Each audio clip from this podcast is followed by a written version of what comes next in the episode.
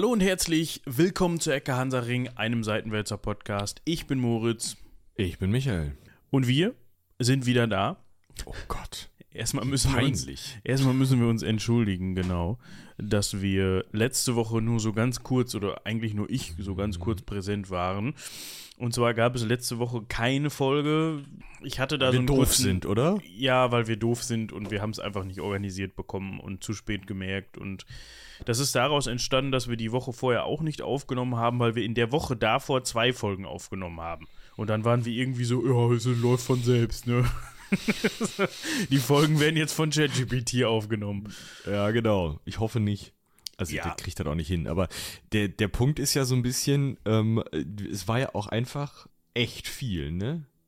Also im Sinne von, die Wochen waren voll voll. Weil wir haben Ja. irgendwie Mitte nächst, äh, letzter Woche geschrieben, so, ey, sag mal, Folge. Ja, ich könnte noch dann. Wie Ja, ich dann? nicht. Ja, da, um die, um die Zeit. Ja, wie lange? Ja, zwei Stunden. Okay, da kann ich nicht. Ja, dann ist Käse. Ja, so ist das ungefähr gelaufen. Kommt ab und zu einfach mal vor.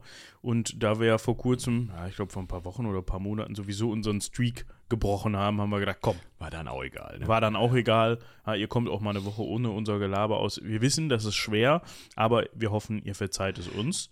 Vielleicht sollten wir mal transparent machen, dass wir ja ab 1.10., also ja, offiziell zumindest, beide, also du wahrscheinlich schon vorher, äh, wesentlich mehr Stunden auf der Arbeit arbeiten, ne? Äh, Ja, ich mache das Ne? ja schon seit April oder so. Ja, genau. Also das ist auch viel Arbeit. Ja, wir wollen jetzt hier aber eigentlich gar nicht damit irgendwas ankündigen, von wegen, es gibt nur noch alle zwei Wochen eine Folge. Nee, nee, nee. Oder? Nee, nee, nee, nee. Nee, das, nee, nee, äh, nee, das, äh, also das müssten wir vorher besprechen, bevor wir das in einem Podcast ankündigen, hätte Nein. ich jetzt gesagt. Also wir können Ja. natürlich auch einfach mal, ich weiß nicht, als 300. Folge eine langfristige, also langwierige Diskussion, äh, Nein. Sowas ist nicht geplant und wird auch nicht gemacht, es sei denn, wir stellen fest. So, aber. Aber das stellt ihr dann fest, weil dann gibt's noch mehr so Löcher. Aber das, eigentlich haben wir das geplant, dass das nicht so ist. Genau. Wir, wir dr- drücken uns alle die Daumen, dass das hinhaut. Auf jeden Fall könnt ihr uns mal Feedback dalassen zu dieser Methode, euch mitzuteilen, dass Genau. es keine Folge gab. Weil ich finde das immer so ein bisschen doof, wenn es keine Folge gibt, dass dann einfach so nischt ist. Und ihr fragt euch dann, ja, kommt die jetzt, also gut, um 2 Uhr morgens kam sie nicht. Hm, vielleicht kommt sie dann um 2 Uhr nachmittags. Und dann kommt um 2 Uhr nachmittags auch nichts. Und dann wisst ihr immer noch nicht, ob nichts kommt, weil wir hatten das auch schon mal, dass durch technische Geschichten das dann erst abends kam oder irgendwie so. Dementsprechend, ne? Sag doch mal einen Ton. Genau. Apropos, äh, schreibt uns eine Mail, ne? So, das meine ich mit einem Ton sagen, an rumlabern.seitenwälzer.de oder rumkringeln.seitenwälzer.de. Wir haben nämlich eure anderen Mails auch gelesen. Äh, ganz viel zu Jugoslawien, fand ich sehr spannend. Müssen wir wohl noch ein paar mehr Folgen machen, wenn ich das richtig verstanden habe. So im Überblick Ja. für die Gegend da. Ja, also das scheint spannend zu sein. Die Folge lief auch Wir sonst ganz lesen uns gut. mal ein. Wir lesen uns mal ein, genau. Ja, ist halt einfach so. Ne? Man kann nicht, nur weil man mal Geschichte studiert hat, heißt das nicht, dass man zu allem immer alles wissen kann. Ja, Also eben. ja, genau. ist, ist halt einfach. Ja, also wir, können sagen, wahrscheinlich vor der 300 ähm, könnte das Essig werden mit weiteren Jugoslawien-Folgen, weil so viele sind es nicht mehr, die meisten sind schon geplant. Einige Sonderfolgen tatsächlich. Ja, Ähm, wird spannend. Und vielleicht ist euch schon aufgefallen, wir haben eine Weihnachtsfolge, ja, am 25. Dezember ist ein Montag. Und der 1. Januar ist auch ein Montag. Da müssen wir uns auch noch mal was zu überlegen. Aber dazu später mehr. Und zwar, wenn wir nicht aufnehmen, weil wenn ich jetzt meine ganzen Ideen hierhin posaune, dann muss Moritz die alle absegnen, ohne dass er darüber nachdenken kann und ohne dass er sagen kann, immer hackt. genau. Das besprechen wir dann lieber Wäre. abseits. Also. ja, aber was müssen wir noch machen? Wir müssen noch auflösen, oder? Wir müssen noch auflösen. Genau. Jetzt äh, muss ich mir das, das hatte ich natürlich äh, 1a vorbereitet. Du meinst, also ich habe die Antworten hier liegen, ist kein Problem. Ähm, nur du musst mir sagen, welche Karten du also vorgelesen hast. Ja, jetzt spoilerst du natürlich, dass ich eine Auswahl aus vier Karten hatte und den Leuten somit zwei vorenthalten habe. Aber das habe ich mit Absicht gemacht, weil die kann man dann nämlich nochmal irgendwann anders verwursten. Die Ich dachte, dann- wir, wir verwussten die vielleicht einfach jetzt. das können wir natürlich auch machen. So als kleines Trostpflaster. Ja, so als Okay. doppelte Entschuldigung meinst du. Ja. Ja, pass auf. Dann machen wir als erstes, also wir lösen als erstes auf, die 24-jährige Schwedin Eva Eckblatt, Mutter von fünf Kindern, schreibt eine bahnbrechende Abhandlung mit dem Titel Versuch zur Herstellung von Brot, Brandwein, Stärke und Puder aus Kartoffeln. Okay. Ähm, ja, ihr, ihr hattet ja jetzt eine Woche Zeit zu überlegen. Das ist äh, von, ähm, also aus dem Jahr 1748. Das war E. Eckblatt, 1724 bis 1786. Also in der Mitte ihrer Jahre, kann man sagen. Zu dieser Zeit äh, wurde der Kartoffelanbau nämlich überall in Europa gefördert. Ihr erinnert euch, der alte Fritz und so. Und äh, ja, scheinbar war es da notwendig, sowas wie Schnaps aus Kartoffeln zu machen, um die Leute mal so ein bisschen auf Zack zu kriegen, ne? Ja. So, und die zweite Karte, die ich vorgelesen habe, war Panik in Westeuropa. Man glaubt an einen unmittelbar bevorstehenden Angriff aus dem Osten. Segelboote werden gekauft, Benzin und Lebensmittel gehamstert, südamerikanische Botschaften schwimmen in Visumanträgen. Das wäre viel schwerer gewesen, wenn da nicht Benzin drauf gestanden hätte, oder? Ja, klar. Also das Benzin lässt also schon vermuten, dass es irgendwie in einer Zeit war, in dem sich jeder Otto-Normalverbraucher, in Anführungsstrichen jeder Otto-Normalverbraucher nicht wie heute ein benzinbetriebenes Auto leisten kann. Ne? Oder kraftstoffbetriebenes Auto. Ja, was heißt Auto, ne? Aber ähm, vielleicht auch ein Segel, also ein Boot mit Hilfsmotor oder so. Ja, aber ah. löst doch mal auf.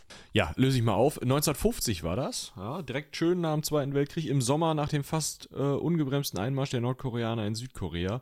Da können wir, glaube ich, auch nochmal eine Folge drüber machen. Der Koreakrieg, das ist, äh, die haben wir, glaube ich, ganz am Anfang mal behandelt. Oder Nordkorea oder so.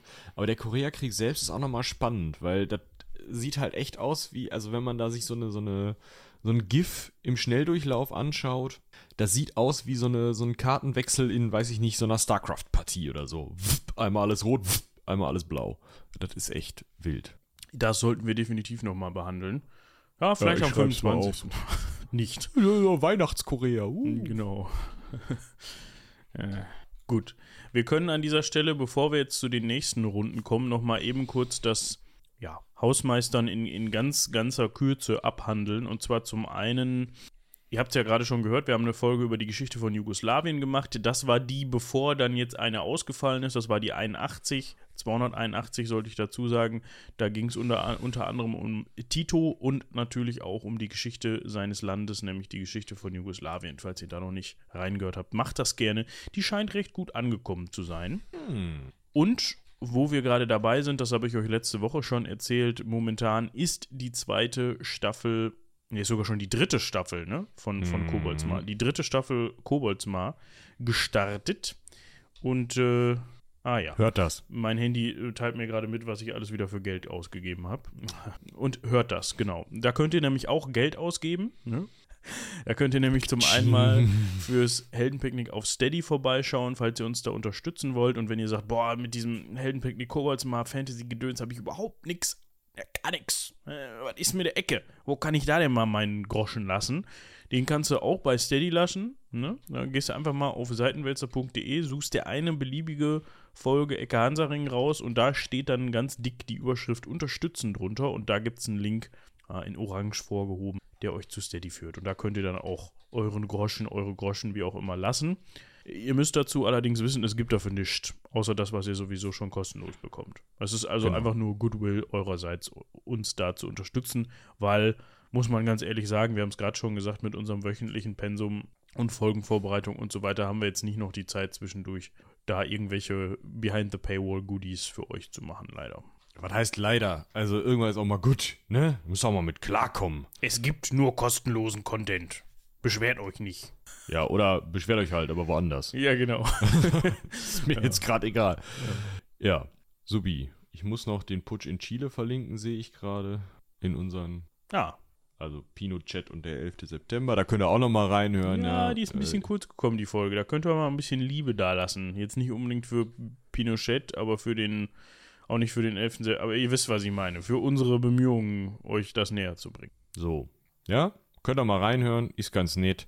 Aber heute kommt ein Thema, ich wette mit dir, wenn du, wenn du keinen, keinen richtig krassen Titel findest, scheiß die richtig rein. Ja, das glaube ich auch. Das habe ich mir schon gedacht, aber ich habe, also wir haben diskutiert, was wir diese Woche für eine Folge machen und das Thema das heißt, der diskutiert. ja, also ich habe es vorgeschlagen und Michi hat so, äh, ja gut.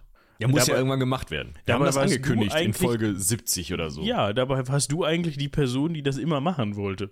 Ja, ich finde das auch interessant. Ich habe das auch mit großem Gewinn gelesen. Also in meinem Fall würde ich einfach mal sagen, ich habe es mit Gewinn gelesen. also es war durchaus spannend, aber ich könnte sagen, dass ich hier und da mal Sachen so ein bisschen überflogen habe. Aber ich, ich muss jetzt einfach mal kurz, also ich würde die Spannung noch ein bisschen hochhalten wollen. Ja, tu, tu das. Also Weil das wir haben Thema ja doch noch die zwei Karten. Ach so, die, die beiden Karten. Ja, pass auf, dann mache ich jetzt Struktur, ne? Dafür sind wir bekannt. Das ist immer genau nach Gliederung. Mm. Damit, ja, wir werfen uns den Ball einfach so, den Strukturball einfach so ein bisschen zu. Ja, Pass genau. So. Möchtest, du, möchtest du die 30 Jahre oder die Granny Puente haben? Ich nehme Granny Puente und fange damit Bitteschön. mal an. Und zwar die nette alte Granny Puente.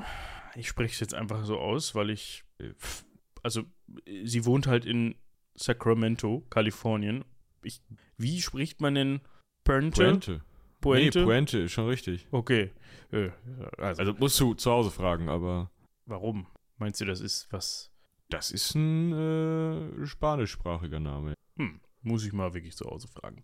Also, die nette alte Granny Puente vermietete, vermietet, ohne E, die Zimmer ihres viktorianischen Landhauses in Sacramento, Kalifornien, an gut situierte Senioren. Die ermordet und köpft sie, vergräbt sie am hübschen Garten unter Limonensträuchern und kassiert ihre Rente. Das mal kann Also- man machen. Nochmal zusammengefasst, die sagt hier, Oma, Opa, komm, ne, schick, ich habe ein schönes Landhaus. Und dann macht die Öck mit denen, legt die in den Keller, also nicht ganz, aber unter die Limonensträucher und sagt, ja, ja, die wohnen hier, ne, immer schön die Rente hier hin. So. Wann könnte das denn gewesen sein? Das könnt ihr euch jetzt überlegen und dann kommt Michi auch nochmal mit einer ebenfalls sehr spannenden Frage. 30 Jahre nach der Frankfurter Messe erscheint auch auf der Leipziger Messe ein Bücherkatalog. Also nichts für ungut, aber ich fand die Granny Pointe dann doch ein bisschen spannender. Ja, aber die Rückseite bei der Frankfurter Messe ist spannender. So. Mhm. Ja, die Rückseite gibt es dann aber erst nächste Woche. Da müssen wir nur dran denken, dass wir das auflösen. Ja, oder wir machen es äh, am Ende dieser Folge. Aber das können wir uns ja noch auf dem Weg überlegen. Das können wir uns auf dem Weg überlegen. Ihr könnt So jetzt gespannt sein, ob ihr es am Ende rausfinden werdet oder. Ich glaube, bis dahin kann man es auch einfach googeln, aber ja. Ja, ja, ja, ja. Gut. Ähm, was machen wir denn heute? Wir unterhalten uns heute über Stiefeln, Treideln. Dreiteln und Ketten. Ja. Ich finde das geil. Ja, Also besonders Stiefeln finde ich cool. Weil jetzt Ja. weiß ich mal, was es heißt, wenn irgendwer durch die Gegend stiefelt. das ist halt komplett irreführend, dieser Begriff Ja. Stiefel. Ne? Man denkt sich halt irgendwie, ja, da ist einer mit Gummistiefeln, der durch, durch die Pfütze. Aber nein, eben genau nicht. Da macht Ich, ich, hätte, ich hätte sogar gedacht, dass Treideln eher Stiefeln heißen müsste. Ja, und ich habe bei Treideln immer an das Ding mit der Stange gedacht, was ja aber eigentlich Starken heißt. Ja. So, jetzt sind alle vollends komplett verwirrt und ich hoffe, ich habe die Folge auch so benannt, dass man keine Ahnung hat, worum es geht. Weil sonst hört, Nennen Sie hört doch ihr euch von das. Treideln, St- Starken und Stiefeln. Ich schreibe das schon mal auf. Ah, das muss irgendwie heißen, ihr glaubt nie, was auf dem Max-Clemens-Kanal passiert ist oder sowas. Und was ist da passiert? Ihr Gaul hat einen Garn gezogen. Genau. Und darum soll es heute gehen. Wir beschäftigen uns heute mit der Geschichte der Binnenschifffahrt. Und Geil, jetzt, oder? spätestens jetzt alle so, ah, welche alte Folge habe ich denn noch nicht gehört? Was haben Ah, denn die hier. anderen PodcasterInnen alles so gemacht? Verwaltungsreform in der DDR 1984. Geil! Das höre ich mir an. Ah, Nein. Also wir wollen uns heute tatsächlich ungelogen ein bisschen damit beschäftigen, was denn geschichtsmäßig auf unseren Binnengewässern, nicht nur auf unseren, sondern auch weltweit so abgelaufen ist. Wir hatten, und das sind vielleicht interessantere Themen zu diesen Gewässern, ja auch schon, glaube ich, Folgen zu beiden bekanntesten Binnengewässern dieser Welt, würde ich mal sagen, oder? Also wenn man das so, wenn man das so bezeichnen kann, doch, das ist ein Binnengewässer, sind beides Binnengewässer. Also meinst du den, den äh, Bodensee? Ja, und äh, den, ähm, den Aase, äh, hier, äh, den Aasee. Aasee? Ja, in Ippenbüren gibt es einen Aasee.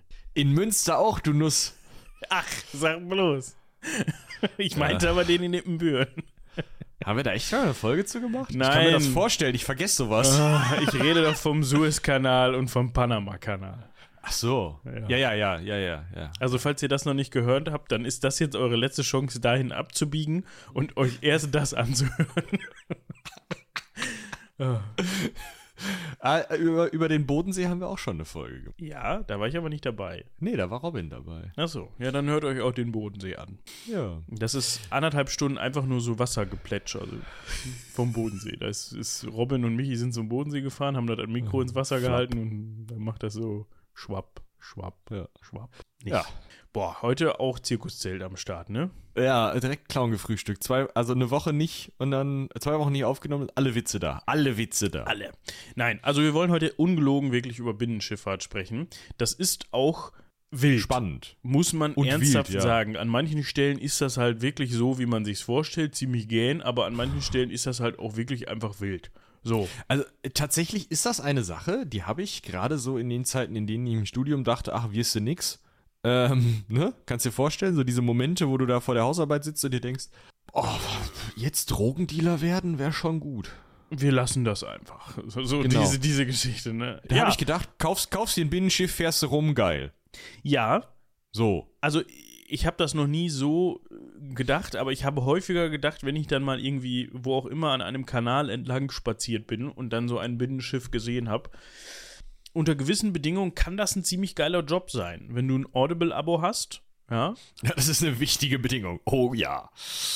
also nicht, dass wir dafür Werbung machen wollen, weil wir werden dafür nicht bezahlt, aber ich glaube, das lohnt sich in Apropos, dem Fall dann schon. Du hast doch schon mal eine E-Mail an irgendwen geschrieben, der uns dann nur Getränke geschickt hat. Mach das doch da auch mal. Meinst du, wir kriegen dann immerhin mal ein Jahr Audible umsonst oder so? Ja, keine Ahnung. Frag halt mal. Das kann ich mal machen. Vielleicht gibt es dann doch einen Link unter. Nee, also noch nicht zu dieser Folge. Nee, aber wir gucken mal, ne? Also wir, wir fragen mal nach, dann können wir euch nämlich auch guten Gewissens immer schön, ihr kennt das von so YouTube-Videos, ne? Dass so am Anfang und am Ende einmal so, ja, hier Audible und am Ende nochmal, ich empfehle euch dann meine Lieblingsdinger und so, das können wir dann auch vielleicht mal machen. Nee, aber also, es muss gar nicht Audible sein. Es gibt bestimmt auch irgendeine Stadtbücherei eures Vertrauens, die mm, 500 Hörbücher reingenudelt hat oder du musst halt CD-Player nehmen und die Flohmärkte abwuseln, das ist auch in Ordnung. Ja, auf jeden Fall hast du Ruhe und Zeit auf deinem Schiff, glaube ich. Also zumindest, wenn man jetzt von diesen ganz traditionellen, in Anführungsstrichen traditionellen Schiffen spricht, die ich so kenne, die dann da halt vorbeifahren und oben in dem Känzelchen sitzt so ein Dude und im Zweifel ist das noch ein Ehepaar oder sowas und ja, Ja, die sind zu, meistens so zu, zu dritt oder zu viert auf so einem Kahn, aber viel mehr halt nicht. Ne? Also meistens so, so irgendwie Kapitän im weitesten Sinne, also der Mensch, der die Verantwortung über den, das Ding hat. Das heißt nicht mal unbedingt, dass diese Person oben im, im Steuerhäuschen sitzt und da immer lenkt. Meistens dann halt noch äh, jemand, der sich mit den Maschinen auskennt und dann noch so ein, zwei MatrosInnen. Wobei MatrosInnen meistens Matrosen heißt, aber das kennt man ja bei solchen Rufen häufiger. Ähm, äh, es gibt auch natürlich genau Ehepaare, die das zum Beispiel gemeinsam machen oder ähm, andere Konstellationen, irgendwie Geschwisterpaare oder so. Ähm, das ist aber gar nicht so traditionell. Ist Ne? richtig. Und ich muss auch ehrlich dazu sagen, ich habe bisher immer gedacht, ja gut, dass, wenn da so ein Kahn rumfährt, dann gehört der irgendjemandem, weil anders geht das gar nicht. Also klar, der gehört dann irgendjemandem, aber ich dachte immer, in den meisten Fällen ist das so wie auf der Kirmes. Ne, Ja, das gehört dem Männchen, das da oben im, im Häuschen sitzt. ja, so, aber so ist es tatsächlich gar nicht, weil äh, wir haben jetzt hier die Zahlen brandaktuell von Stand 2005. Jausen. also die sind jetzt auch schon 18 Jahre alt. Ich würde mal sagen, da hat sich jetzt nicht so viel getan in der Binnenschifffahrt, deshalb aktuellere Zahlen können wir euch gerade nicht also liefern. Wir können euch keine aktuellen Zahlen liefern. Es hat sich tatsächlich ein bisschen was getan, das muss man sagen. Also es ist so, dass die Binnenschifffahrt tendenziell ein wenig zurückgegangen ist, weil die ähm, in letzter Zeit ziemliche Probleme hatten. Also ein wenig im 10, 15 Prozent zurück. Ähm, das habe ich neulich noch. Deutschlandfunk Hintergrund, auch eine Empfehlung. Davon kriegen wir definitiv keine Sponsoringgelder. Aber die haben halt Probleme damit, dass die äh, immer weniger Schüttgut transportiert wird. Weißt du, die Kohlekraftwerke machen zu. Ähm, die Kohle wird im Zweifel, äh, also klar, ne, wenn noch Kohle gebraucht wird, wird halt Steinkohle irgendwie von den äh, Hochseehäfen dann ins Landesinnere gebracht. Ähm, nicht mehr aus dem Ruhrgebiet ins Ruhrgebiet, da die paar Meter. Äh, das ist ein Problem. Und dann äh, hat man halt auch immer mehr Krempel irgendwie in Containern und so viele Containerschiffe gibt's nicht. Also Container-Binnenschiffe. die meisten sind halt für Schüttgut. Und äh, ja, die kriegen halt immer weniger Aufträge. Das heißt, das reduziert sich tatsächlich im Moment, was nicht cool ist, weil es ist jetzt nicht mega umweltfreundlich, aber es geht wesentlich beschissener, zum Beispiel mit dem LKW. Das ist richtig. Also, das hat mich auch überrascht. Bevor wir jetzt gleich auf die Sch- Geschichte eingehen, können wir einfach mal ein bisschen über Binnenschifffahrt heute sprechen, wie wir es gerade schon tun. Worauf ich eben hinaus wollte, ist, dass tatsächlich von den, jetzt muss ich mal gerade gucken, 3977 Personen, die im Gewerk gewerblichen Binnen, in der gewerblichen Binnenschifffahrt unterwegs waren. Also wir, wir reden jetzt hier nur von Gütertransfer. Ne? Insgesamt waren das 2005 8116 Personen und davon waren eben, ja, man kann sagen, gut die Hälfte für, für Gütertransfer und die andere Hälfte für Fahrgastschifffahrt. Was Bei- nicht heißt, dass es gleich viele Güterschiffe wie Fahrgastschiffe gibt. ne? Das muss man auch sehen. Ja, das ist richtig. Allerdings von den von der gewerblichen Binnenschifffahrt waren 844 Personen SchiffseignerInnen und 3367 Personen fahrendes Personal. Ne? Also die, die Minderheit, der Minderheit gehört dieses Schiff. Aber wenn wir jetzt mal drüber nachdenken, dass du sowieso gesagt hast, da sind vier Leute auf diesem Kahn unterwegs, wenn wir jetzt mal von so einem, von so einem, von so einem Lastschiff ausgehen, wo dann halt irgendwie, wie du gerade sagtest, irgendein Schüttgut mit transportiert wird oder Diesel oder was weiß ich was, da macht das ja auch Sinn. Das nicht, ne? wenn die da nicht alleine drauf sitzen. Ja, eben, also da muss man, das muss man auch sehen. Ähm, die Schiffe dürfen ja, je nachdem, was auch für ein Patent der Schiffer hat, äh, müssen die zum Beispiel mal acht Stunden halten. Ne? Oder mal, also wie die rumfahren dürfen und so. Und äh, wenn da halt einer alleine drauf sitzt, dann äh, muss der halt seine Lenkzeiten einhalten. Und wenn du da zu mehreren bist, dann kann halt jeder mal lenken, so, ne? Das sind halt auch so Sachen. Ja, so ist es. Also Aber ich glaube, wir müssen gar nicht so sehr in diese Patente und sowas eingehen, weil ich finde es viel spannender, was alles in der Geschichte der Binnenschifffahrt äh, passiert ist, bevor wir dahin gekommen sind, wo wir jetzt sind. Und vielleicht müssen wir dafür erstmal beschreiben, was ist denn aktuell der Stand? Also was passiert, also ihr habt bestimmt auch irgendwo einen Kanal oder einen, einen Fluss in der Nähe, da könnt ihr mal hinfahren und mal so ein bisschen gucken. Was, was sieht man da meistens? Man sieht, Klar, das bisschen Fahrgastschifffahrt, aber wie gesagt, da sind wesentlich mehr Leute pro Schiff unterwegs und die sehen halt auch aus wie so ein richtiges Schiff. Und ich finde diese Binnenschiffe, die sehen halt immer aus wie so eine, so eine Kabine, die so ein bisschen aus dem Wasser ragt und davor ist halt einfach so ein, so ein langer, weiß ich nicht, so ein Steg. ja, Und hinten steht ein Auto drauf. genau. Steht immer ein Auto. Äh, 90% steht da ein Auto drauf oder ein Roller oder sowas. Ja. Ja klar, du willst ja auch, ne, wenn du mal anlandest dann und so. Aber diese Schiffe, das sind ja relativ neue Entwicklungen. Das finde ich sehr spannend. Also die sind in den 70er Jahren, 60er, 70er Jahren immer mehr aufgekommen. Äh, Das sind sogenannte, und jetzt muss ich gerade schauen, Motorschiffe. Und zwar, die hießen irgendwie so Selbstfahrschiffe oder irgendwas. Selbstfahrende Schiffe tatsächlich nennt sie es hier meistens. Also das ist nichts, äh, ist was Neues, dass so ein Schiff selber fährt. Denkt man ja auch nicht. Also du willst sagen, es ist was Neues, dass das, also dass das aus eigener Kraft da den, Genau. den Wasserlauf hoch oder runter schippert. Da müssen wir nämlich auch nochmal drüber sprechen, was hoch und runter schippern in dem, in dem Zusammenhang nämlich heißt. Genau. Wollen wir, also das ist jetzt, also das ist Stand jetzt, ne? Wir haben also hinten eine Schraube, dann kommt das Auto, dann kommt die Kabine, wo du lenkst. Das Auto, ja, genau. Der, Ist der wichtig. Kleinwagen. in den Und dann kommt Fällen. sehr viel Raum für, was das, Erdöl, ähm, äh, Kohle, chemische Erzeugnisse, ja, 25 Millionen Tonnen in Deutschland. Zahlen sind auch von wahrscheinlich 2005.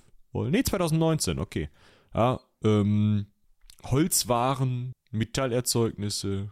Und das ist auch noch so eine Sache, was man auch gerne und gut über so ein Schiffchen transportieren kann, sind Maschinen und Ausrüstung. Ne? Wenn ihr mal so eine, ich sag mal, aus der Luft gegriffenes Beispiel, ihr müsst zum Beispiel mal so ein russisches Space Shuttle, ne?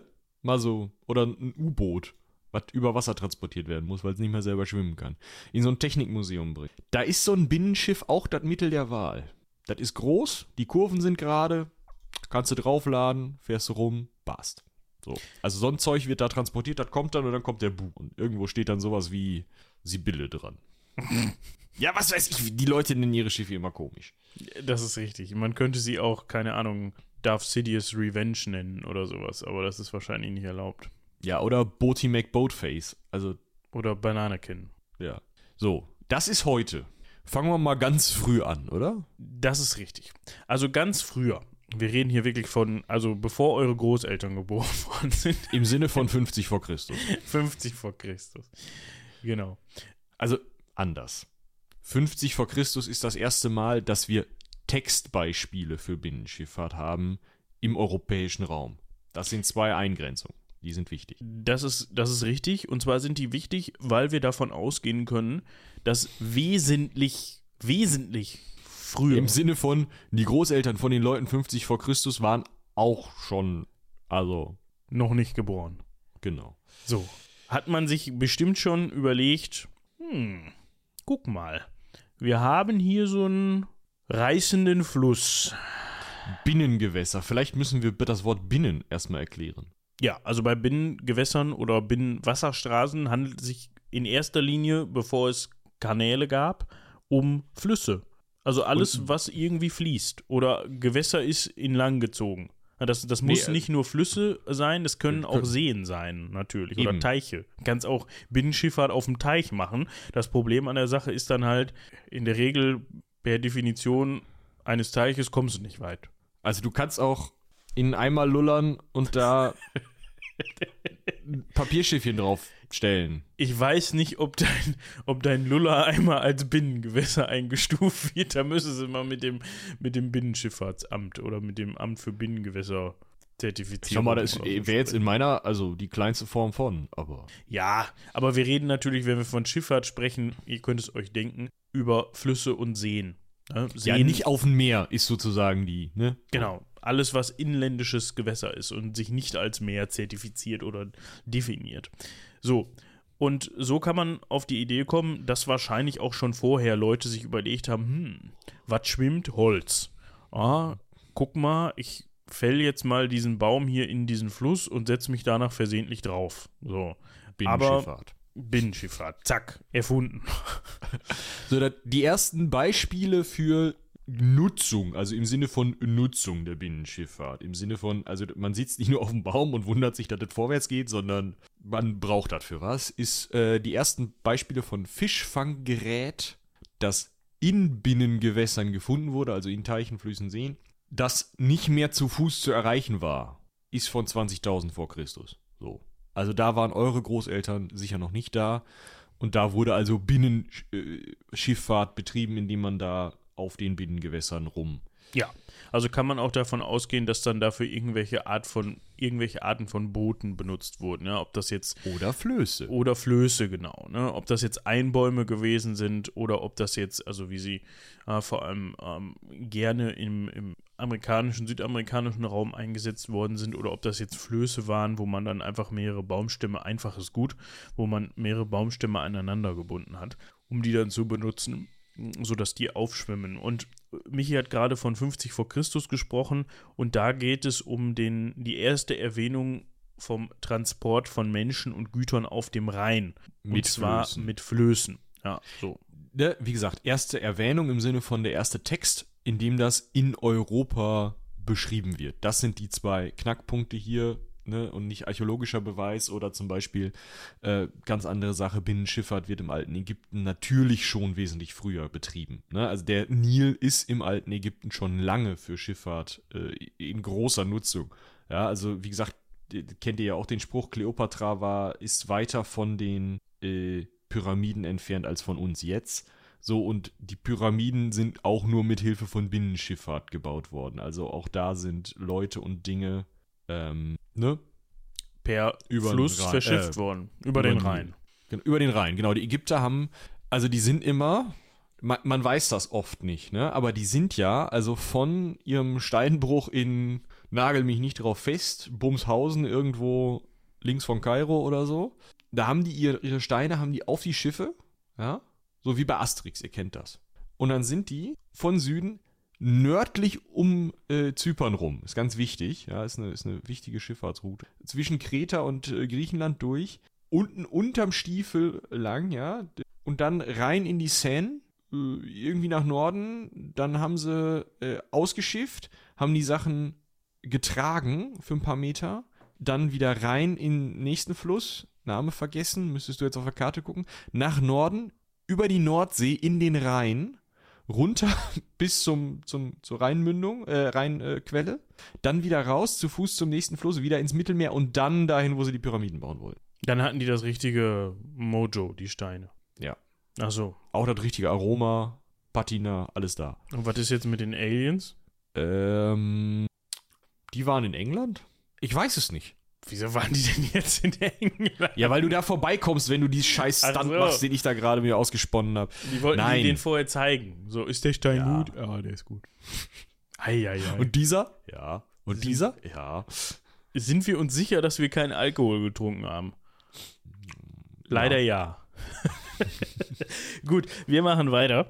Und zwar, wir bleiben mal Flöße. bei den Flößen, weil das finde ich eigentlich ganz interessant. Jetzt könnte man denken, okay, dann ging es richtig los mit den Flößen.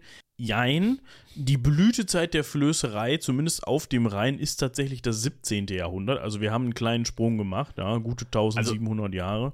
Floß, ne? Äh, 1600. Aber. Ja, 50 ähm, vor Christus bis ins 17. Jahrhundert. äh, tust du auch- ne? Ja, äh, ja. ja. ja, hast recht. Äh, Floß, nochmal nur, ne? Gegenteil zu Schiff ist nur schwimmendes Holz. So, ne? Zusammengebunden. Und Ich habe keinen Rumpf oder irgendwie sowas. Genau, Schiff hat einen Rumpf. Deswegen ist es ja vielleicht auch gar nicht so geil, wenn ich jetzt traditionell meinen Scheiß in Amphoren transportiere, das auf dem Floß zu tun, sondern lieber in ein Schiff. So, deswegen Blütezeit der Flößerei im 17. Jahrhundert. Warum? Jetzt. Ja, und zwar, weil dort massenhaft Mengen an Holz nach Holland transportiert worden sind. Und so werden die auch oder wurden die auch Holländerflöße genannt, die, und jetzt hört zu, bis zu 500 Meter lang waren. Ja, wir sprechen von 500 Metern, 70 Meter breit und teilweise bis zu 2,40 Meter Tiefgang, weil die einfach mal aus fünf Lagen Holz bestanden. Ich verlinke euch mal dieses etwas verwackelte Foto von einem Modell aus einem Museum. Das ist echt spannend. Also, das waren Riesenteile. Ja, also da muss man halt wirklich zu sagen, also man kennt das vielleicht, wenn man mal Kanu gefahren ist, auf irgendeinem Flüsschen, ne? Irgendwo ein Kanu geliehen und dann losgepaddelt. Und man hat nicht so ganz mitgekriegt, dass man etwas vorausdenken muss beim Planen Mhm. des, des Lenkens. Ja, das kann schon mal sein, dass man mal die Spitze des Kanus irgendwo in der Ufer- Uferböschung versenkt hat und dann versucht hat, mit seinem Paddel sich da wieder rauszudrücken. Was mit so einem Kanu ganz gut funktioniert, stelle ich mir mit so einem mit so einem 500 Meter Floß. absoluten Riesending relativ schwierig vor. Aber das zeigt halt auch mal, wie krass der Rhein einfach an, Mm. an manchen Stellen ist, ne? Dass du da mit so einem Okolyten halt einfach mal drüber fahren kannst. Muss man halt wirklich einfach sagen. Ja, Also- das, Pro das Problem ist, du nicht. Also im Ja. Sinne von nicht alleine, weil die Dinger hatten ja keinen Außenbordmotor, wir sind im 17. Jahrhundert. Das hast du schön mit der Hand gemacht. Und mit der Hand meinen 500 Nasen alle ein Paddel in der Hand und dann mal lenken. So, geht ja stromabwärts. Ja, das ist richtig. Und das Gute ist, man hat ja relativ viel Fläche auf den Dingern. Das heißt, man kann da auch gleich Häuser bauen oder Hütten und da wohnen. Weil die 500 Leute müssen ja auch irgendwo untergebracht werden. Und ich könnte mir vorstellen, das Ding mal irgendwo anzulegen, ist ein bisschen schwierig. Aber ihr könnt uns da gerne korrigieren, falls ihr Erfahrung habt mit Riesenflößen. Ähm, Die Leute wären ziemlich alt. Das letzte von diesen Riesenflößen ist 1968, äh, au- auch später als 17. Jahrhundert, aber 1968 auf den Rhein rumgepaddelt. Ähm, und gepaddelt ist da auch falsch, weil ab den 1860er Jahren äh, gab es dann halt Schlepper, also Schiffe mit Eigenantrieb, Dampf, später Motor, also Dieselmotorantrieb, die diese Teile dann gezogen und damit gelenkt haben. Ja, was natürlich Ja. wesentlich einfacher ist. Und so hat sich die Besatzung dann auch gerne von 500 Personen auf 25 Personen reduziert. Trotzdem immer noch scheiße teuer dagegen, dass du halt zwei, drei Nasen auf so ein Binnenschiff setzt und das halt voll klopst mit Holz. Ja. Äh. Ja, das, das zu den Flößen, die funktionieren ja auch nur, wenn man damit flussabwärts fährt. Ne? Das heißt, wenn man stiefelt, das ist ja der Oh ja. offizielle Begriff dafür, dass man, da kommen wir gleich nochmal drauf zu sprechen, ich wollte jetzt mal den Bogen schlagen. Eigentlich Mhm. ist, das, ist der Begriff Stiefeln auch gar nicht so interessant. Man könnte jetzt drauf kommen, der hat irgendwas mit dem Schuhwerk zu tun, hat er aber gar nicht. Sondern es geht im Grunde nur darum, dass ich mir die Fließrichtung des Flusses zunutze mache und in dieselbe Richtung möchte mit meinem Wassergefährt und dementsprechend weniger Muskelkraft einsetzen muss. Ja, das heißt, ich lasse mich einfach von der Flussströ St- Flussströmung treiben. Das, nennt sich so weit so cool. Ja, das funktioniert ja auch gut. Ja. Ne, Ja. Also man. Also man das muss das- Problem ist nur, man muss lenken. Man muss das irgendwie koordinieren, genau. Also das ist teilweise, glaubt man gar nicht, wie schnell diese Mhm. Schiffe werden können, weil durch, den, durch das Trägheitsmoment Die werden erreichen schneller als die Strömung. Das Genau. muss man vielleicht dazu sagen. und bleiben auch schnell. So, und so erreicht man, so ist es zum Beispiel gemessen worden, zwischen And Andernach und Rotterdam. Andernach. Kennst du Andernach nicht? Das ist hinter äh, Bonn.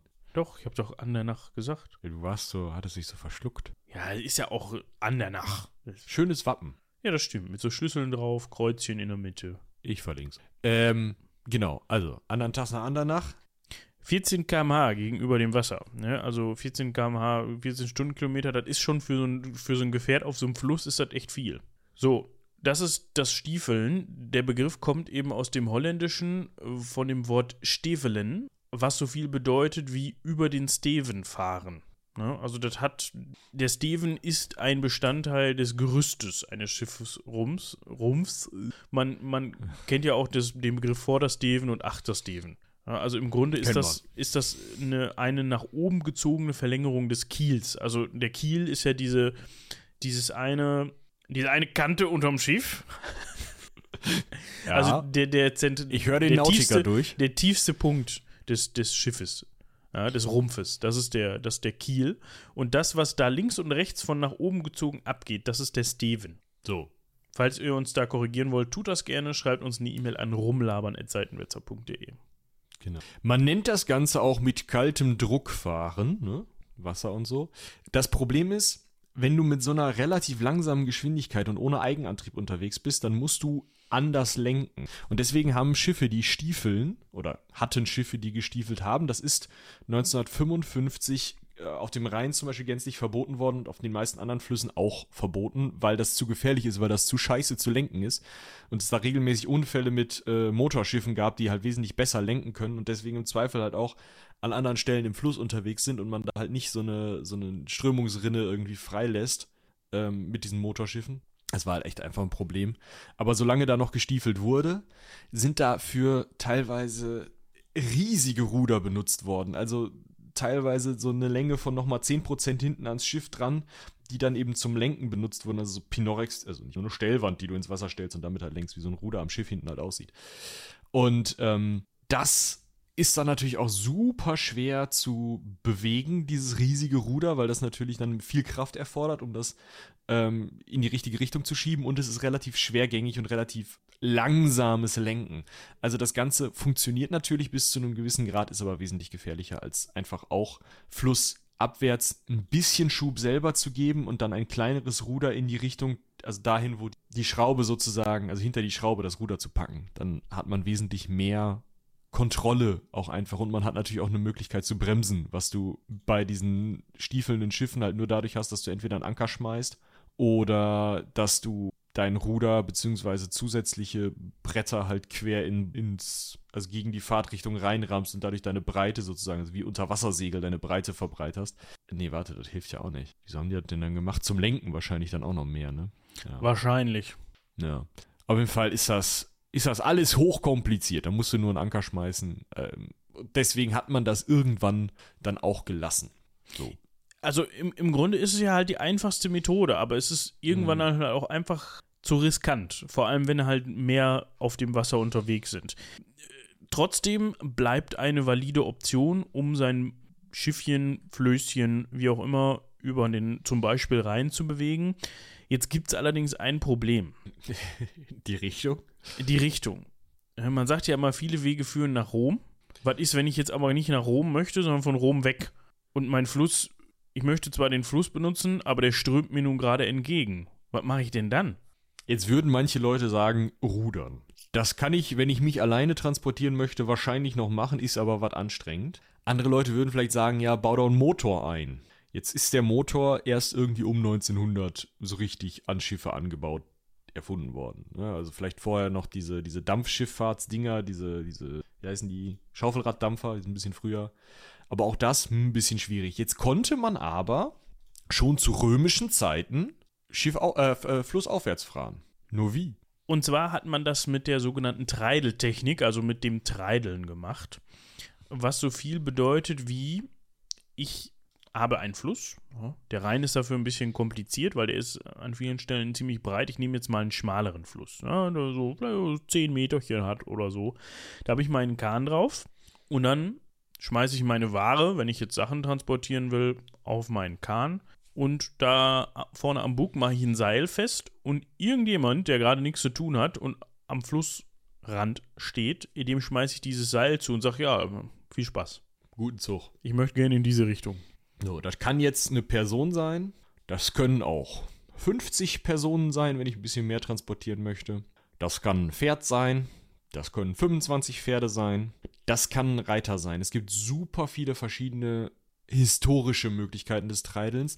Auch heute wird teilweise noch getreidelt, zum Beispiel im Panama-Kanal. Da werden mit Loks diese, die großen Ozeanschiffe da durchgezogen, weil der halt teilweise so schmal ist und so viel Strömung hat, dass die Schiffe da nicht aus eigener Kraft durchkommen würden. Und diese E-Loks, die dann da links und rechts am Panama-Kanal ziehen, die haben halt wesentlich mehr äh, Power und haben natürlich auch nochmal eine andere Art von Grip. Also du kannst extrem große Lasten. Ich äh, verlinke euch mal ein Bild von 1931 aus den Niederlanden von so einem kleinen Kanälchen, wo äh, zwei so Nasen sich da ein, ganzen, ein ganzes Binnenschiff hinten angehängt haben und damit, ja, flussaufwärts latschen. Das ist eine scheiße Arbeit, also wirklich, aber es ist halt eine der einfachsten Möglichkeiten und auch relativ, ähm, ja, also auch vom, vom Schiffsbau her und so relativ einfach. Wir kommen gleich noch zu einer anderen Möglichkeit, wie man das machen kann, ohne äh, Leute am Rand rumlaufen zu haben. Aber das ist halt vom Schiffsbau und vom Bau dieser ganzen Aktion wesentlich schwieriger. Treideln kannst du, sobald du am Ufer einen Weg hast. Das Genau. ist schon eigentlich ganz geil. Das setzt es halt voraus. Ne? Du musst die, die Uferböschung bzw. die Gegebenheiten am Ufer müssen eben so sein, dass du da einigermaßen gut drauf laufen kannst. Weil wenn das halt bewaldet ist oder voll, voll der steile Hang oder sowas, dann macht das halt alles keinen Sinn. So, und wie Michi gerade schon sagte, das kann halt eben von Personen gemacht werden. Es ist tatsächlich auch sehr häufig von, also in, in vorindustrialisierten Zeiten, wo man einfach noch keine motorisierten wo wir gerade hatte? von motorisierten Dingen sprechen, also ne, wo du einfach noch keine Möglichkeiten der Motorisierung hattest, ja, was nimmst du dann? Pferde. Ist klar, sogenannte Treidelpferde. Und diese wurden dann wie Kutschpferde eben vor dieses Boot gespannt und haben so dann eben die ja, Boote, Schiffe, Flöße, wie auch immer, über das Wasser gezogen. Und jetzt kann man sich vorstellen, sowohl für Pferd als auch für Mensch war das ziemliche Scheiße. Das ist halt, also, man denkt jetzt, ja, ja, so ein bisschen übers Wasser ziehen. Und klar ist das beeindruckend, dass diese zwei Nasen dort auf diesem Foto, dass die ein so ein Riesenschiff ziehen können. Aber das ist zum anderen auch richtig anstrengend. Ist nicht mal eben ein Spaziergang. Ne? Das kann man auch unter anderem daran sehen, dass Treideln, also Treidel Fuzzi, Mensch, der da ziehen soll, das war von 1783 bis 1790 eine Strafe im josephinischen, äh, in den josephinischen habsburgischen Erblanden. Also Josef II. hatte ja die Todesstrafe abgeschafft, Sohn von Maria Theresia. Und der hatte halt dann ähm, Sträflinge, die eigentlich zur Todesstrafe verurteilt werden sollten, die wurden dann halt zum Schiffeziehen verurteilt. Und von den 1173 Sträflingen, die zum Schiffeziehen verurteilt wurden, sind ähm, in sechs Jahren 721 verstorben. Ja, also klar, Sträflinge haben ganz andere Bedingungen, gerade auch im 18. Jahrhundert. Die werden natürlich dann auch noch unterernährt gewesen sein, wesentlich mehr ziehen müssen als gewerbliche Treidler und ähm, also mehr im Sinne von länger und wahrscheinlich auch schlechter schlafen und so. Trotzdem ist es halt eine Scheißarbeit, so einen Kahn zu ziehen. Und ja, also wie gesagt, das haben schon Römer gemacht. Das ist seit dem 8. Jahrhundert am Rhein auch fest belegt. Bei den Römern ist es eher mal so, eine, so gemacht. Mm, Das war ganz besonders beliebt an verschiedenen Kanälen, weil die Kanäle konnte man natürlich so anlegen, wie man das wollte. Man hat die ja geschaufelt. Und dann hat man an der Seite direkt noch einen Weg mit angebaut und dann oder teilweise auch eben eine Bahnstrecke und hat dann mit einer Lok oder mit Leuten eben diese diese Strecke überwunden. Das ist besonders bei Kanälen spannend, die ein sehr großes Gefälle überwinden. Ne? Man legt ja Kanäle teilweise zwischen, ähm, zwischen Flüsse oder Fluss und Meer, aber meistens sind es Flüsse, die auch einen, einen relativ starken Höhenunterschied haben und da halt dann kanalaufwärts zu ziehen, dafür kann man dann auch schon mal eine Lok nehmen. Das Schöne bei solchen Stunts mit Loks ist ja, oder Kanälen im Allgemeinen, die werden ja gerne sehr gerade gebaut. Das heißt, du kannst halt auch schon in sehr früher Zeit eine Oberleitungsveranstaltung machen und damit elektrische Loks benutzen. Was natürlich dieses Treideln in Teilen ganz schön umweltfreundlich macht. Trotzdem kann ich mir nicht so richtig vorstellen, das jetzt einfach wieder irgendwo zu etablieren. Nee, sehe ich auch jetzt schwierig. Wo man das vielleicht zuletzt noch gemacht hat, war, jetzt muss man eben springen, im sogenannten Teltow-Kanal. Ja. Und zwar ist das, wie man an dem Namen schon vermuten mag, ein Kanal, der geplant worden ist im, im 20. Jahrhundert auf jeden Fall. Und zwar äh, soll der, sollte der im Berliner Umland entstehen, ist auch im Berliner Umland entstanden und verbindet die Spree-Oder-Wasserstraße mit der unteren Havel-Wasserstraße. Ja? Also muss man sich einfach auf der Karte mal angucken, ist ein bisschen schwierig zu beschreiben. Könnt euch auf jeden Fall merken, ist ein Kanal, der im Berliner Umland angelegt worden ist und der, ja, ursprünglich eigentlich nicht fürs Treideln ausgelegt war, wenn ich das richtig verstanden habe, dann aber doch dafür so genutzt worden ist. Ja, das größte Problem war ja, da ist unter anderem ein See mit drin in diesem Kanal. Also der startet in einem See. Und dieser See hat auch eine Strömung, weil der natürlich diesen Kanal jetzt hat und so. Und da kann man nicht mal eben so locker treideln mit, einem, mit einer Lok am Rand, wie es dann später gemacht wurde äh, und auf dem Rest des Kanals gemacht wurde, sondern tatsächlich ist da schon sehr früh ein Treidelschiff, und da wird es jetzt langsam ein bisschen irre, ein Treidelschiff eingesetzt worden, also ein Schiff, das mit Oberleitungen fuhr, das Kähne, also nicht selbstbetriebene äh, Schiffe über den See bis hin zur Treidelok sozusagen gezogen und dann weitergegeben hat. Ja, das ist dieser äh, Teltow-Kanal. Den finde ich eigentlich ganz spannend. Ja, wir können noch mal eben kurz darauf zurückkommen, wo der ungefähr verläuft. Also der startet, wenn man möchte, im Berliner Stadtbezirk, müsste noch Neukölln sein, glaube ich. Also der verläuft in Südberlin, ja, startet in Neukölln an der Spree, an der Oberspree und verläuft dann einmal durch den, von, von Ost nach West, wenn man so möchte, durch den Süden Berlins. Und dann kreuzt der eben Schöneberg, der kreuzt Steglitz-Zehlendorf und ist dann eben weiter im Süden, mündet der dann eben wieder in, fast schon in Potsdam, muss man dazu sagen, in die Havel. Ja, ja. in die untere Havel-Wasserstraße. Und ja, wie Michi gerade schon sagte, ich glaube, man hat dann halt angefangen, das Treideln zu bevorzugen, weil man den eigentlich zu klein gebaut hat. Also man hat das Aufkommen und den Bedarf für diese Wasserstraße als viel zu klein eingeschätzt. Und ja, so war der zu schmal, dann konntest du da nicht drauf rumbrettern, dann sagst du, komm, dann ziehst du das alles. Dann kannst du nämlich direkt da hintereinander fahren.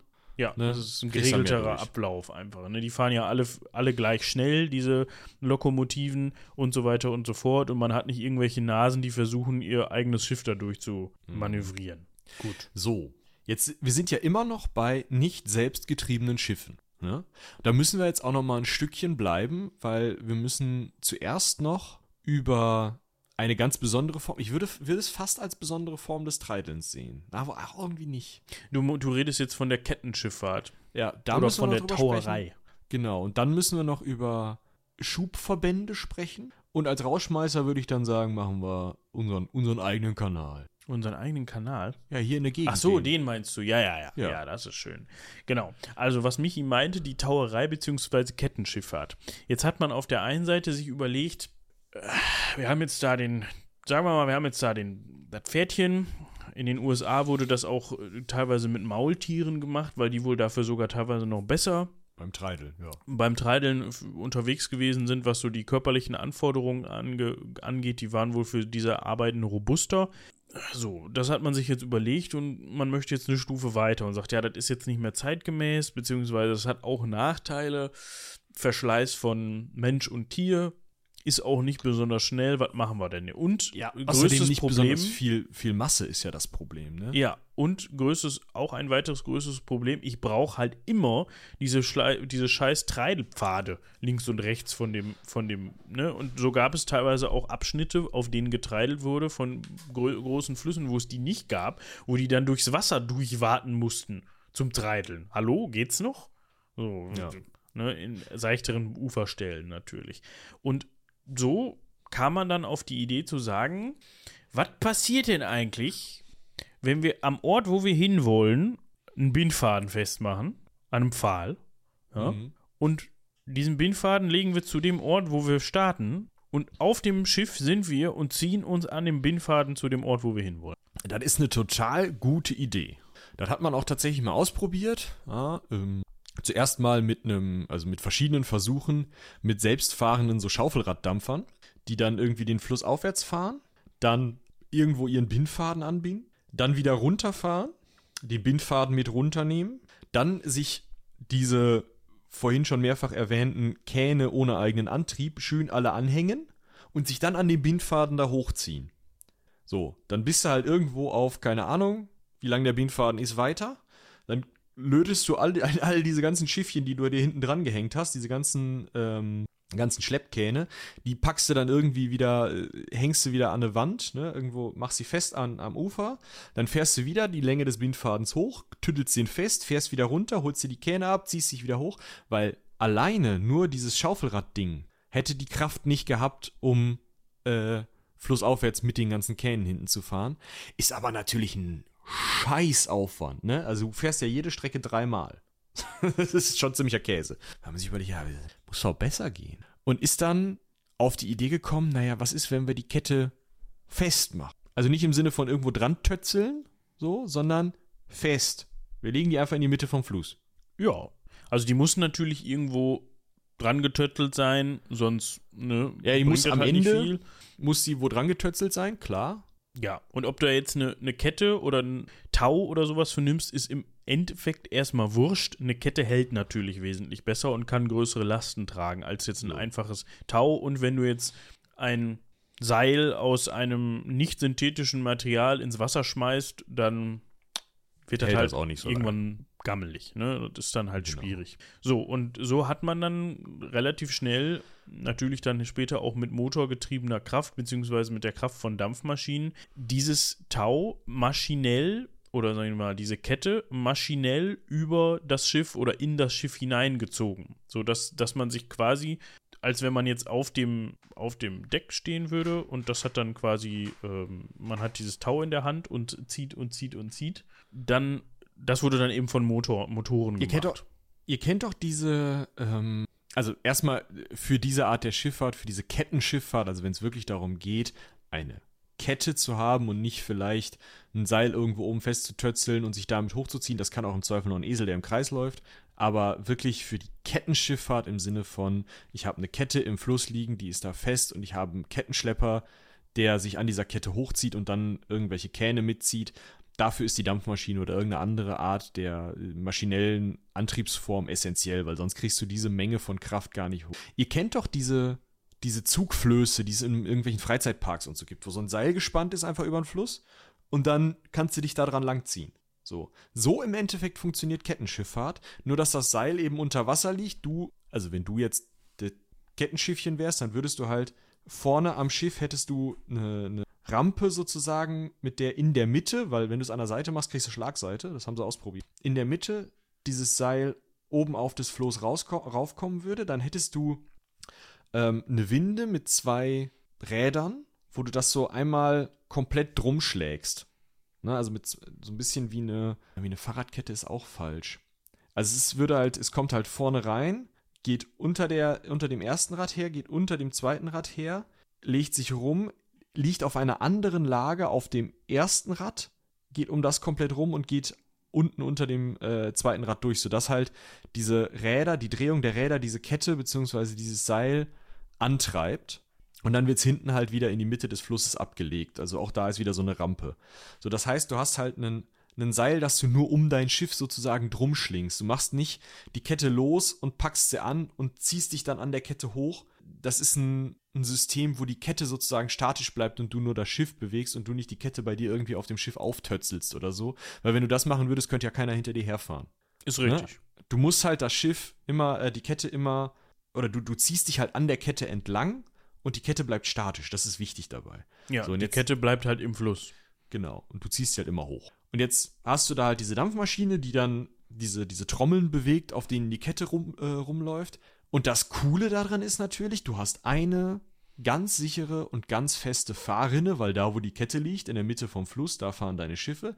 Du kannst einen Arsch voll Kähne hinten dran hängen, weil wenn du einmal diese Bewegung hast und diese, ähm, diese Kette sozusagen ziehst oder dich an dieser Kette hochziehst, dann hast du sehr, sehr viel Kraft. Da hast du sehr, sehr viel Möglichkeit zu ziehen. Das ist wesentlich stärker als alles, was Treideln irgendwie hinbekommt. Das ist total cool. Und flussabwärts ist ziemlicher Käse, weil wenn flussabwärts jemand dir entgegenkommt, der auch an der Kette hängt, was sie am Anfang gemacht haben, dann musst du halt, dann musst du die Kette auseinanderbauen, dich kreuzen und die Kette wieder zusammenbauen. Das ist totaler Mist. Weil du kannst ja nicht, ne, du, sonst musst du dich halt komplett von der Kette lösen und das dann wieder drauftötzeln und so, das ist auch totaler Mist. Deswegen musst du an der Stelle dann die äh, auseinanderbauen. Deswegen ist man dann später dazu übergegangen, flussaufwärts zu ketteln und flussabwärts zu stiefeln.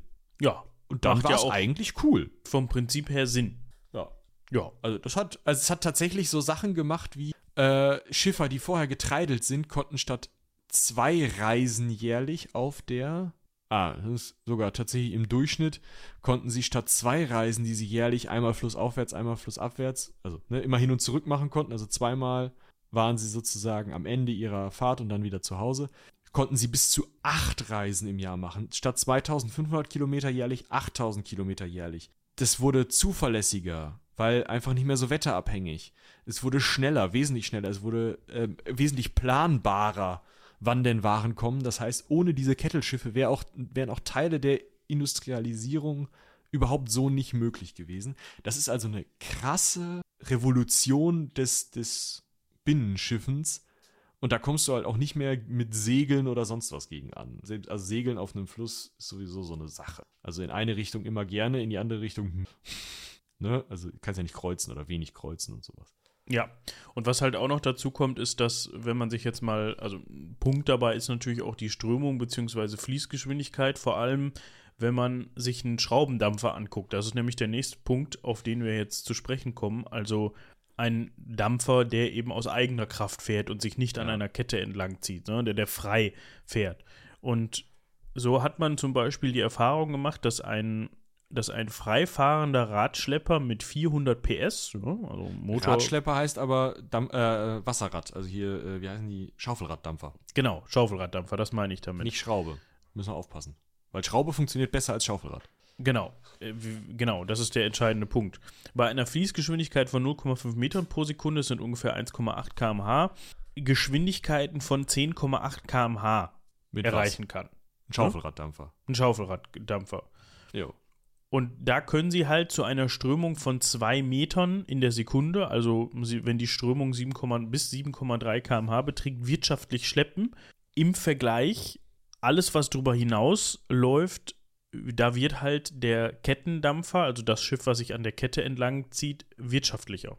Umso höher die Fließgeschwindigkeit des Flusses ist und du willst gegen diese, gegen diese Strömung, gegen diese Fließgeschwindigkeit ankommen mit deinem Dampfer, ob es jetzt ein Ketten- oder ein Schaufelraddampfer ist, umso mehr, umso besser ist, es, ist der Kettendampfer eben.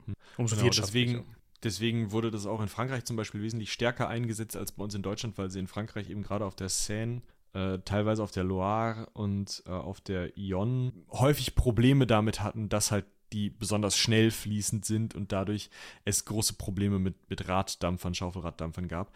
Ein weiteres Problem, also man hat diese Raddampfer eben als Schlepper eingesetzt, wie ich das vorhin mit diesem, mit diesem Seilchen und Hochziehen und so erzählt habe. So nicht, sondern wirklich einfach Raddampfer vorne, hinten drei Kähne dran und Abfahrt. Die haben halt noch das zusätzliche Problem, außer dass sie halt, je schneller der Fluss ist, schwächer sind, dass sie auch noch vom Wasserstand abhängen. Und dieses Kettelschiffen kannst du ewig lange machen, solange du mit deinem Schiff nicht über den Boden ziehst. Und da kannst du sehr, sehr flache Schiffe bauen, ist es echt egal. Da kannst du in einem metertiefen Gewässer rumeiern. Mit so einem Schaufelraddampfer, der braucht ja eine gewisse Tiefe, die seine Räder im Wasser hängen, damit er, und je größer und je mehr Kraft er übertragen soll, desto größer müssen die Räder sein, desto tiefer hängen die im Wasser, desto weniger kannst du auf flachen Flüssen rumfahren.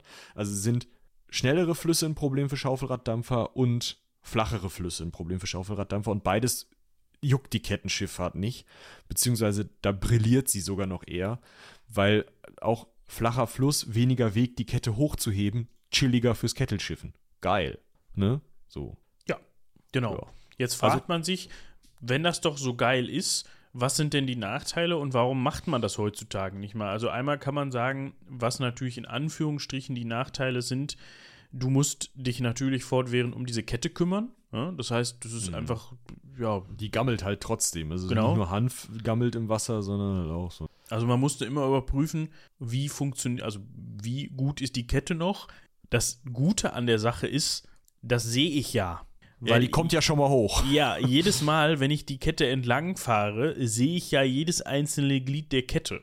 So, und das heißt, wenn ich die jetzt instand halten möchte und überprüfen möchte, dann muss ich ja nur mit so einem Kettenschlepper diese Kette entlang fahren und mir langsam die Glieder angucken. Und wenn da mal eins gammelig ist, dann tausche ich das aus. So, ne, das ist ja in dem Sinne auch ganz praktisch. Ich muss es halt trotzdem machen. Und dieses ganze Gebilde an sich ist ja schon recht unflexibel, weil ich hänge halt an dieser Kette. So, das, also man verliegt die natürlich so, dass der Wasserweg auch noch für andere Schiffe, Segelschiffe, Rad, Schaufeldampfer etc. offen ist, aber trotzdem kann ich immer nur so schnell dieses Ding runterfahren wie der schnellste vor mir. Ja, genau. Also du hängst halt wie auf einer Schiene alle Mann hintereinander. Wenn vorne einer Mist baut, ist auch blöd. Und du hast natürlich auch überhaupt keine Ausweichmöglichkeiten. Du kannst ein bisschen von der Kette nach links und nach rechts, ja. Aber wenn jetzt da jemand runtergestiefelt kommt und seinen Kahn nicht im, äh, im, im Griff hat und da schlecht stiefelt, das mit dem Lenken nicht hinkriegt, baut's. Ja.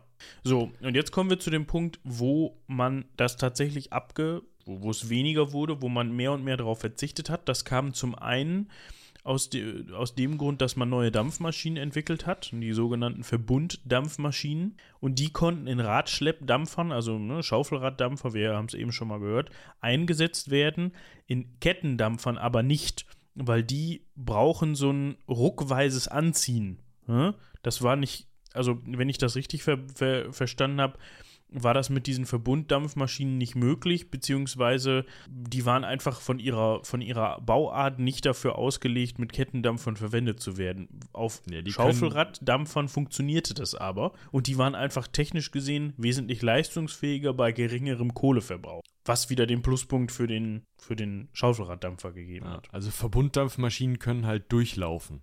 Also sehr, sehr regelmäßige Energie liefern, finden das aber nicht so geil, wenn sie halt einmal, einmal Vollstoff geben müssen und dann wieder ein bisschen weniger und wieder Vollstoff und ein bisschen weniger. Weil die funktionieren so ein bisschen, also die haben so eine Art Motorprinzip, also es sind mehrere ähm, Dampfmaschinen hintereinander, die halt so eine Welle antreiben.